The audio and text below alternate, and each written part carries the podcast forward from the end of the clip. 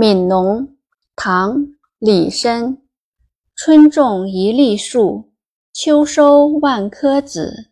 四海无闲田，农夫犹饿死。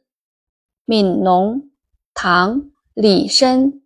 春种一粒粟，秋收万颗子。四海无闲田，农夫犹饿死。注释：粟。谷子，这里泛指粮食的种子。四海指四海之内。我国古代认为中国大地四面有大海，所以用四海或四海之内指全国或全世界。闲田指抛荒的良田。有还有。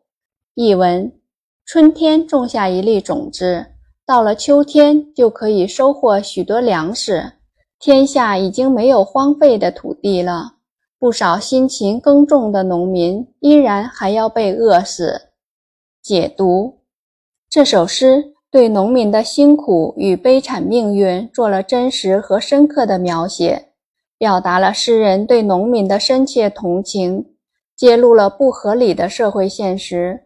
诗歌采用了对比手法，虽然四海无闲田，但农夫犹饿死。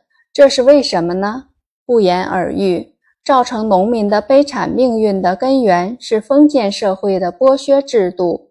全诗语言朴实，在看似平淡的叙述中，却蕴含了诗人心中无比的愤慨。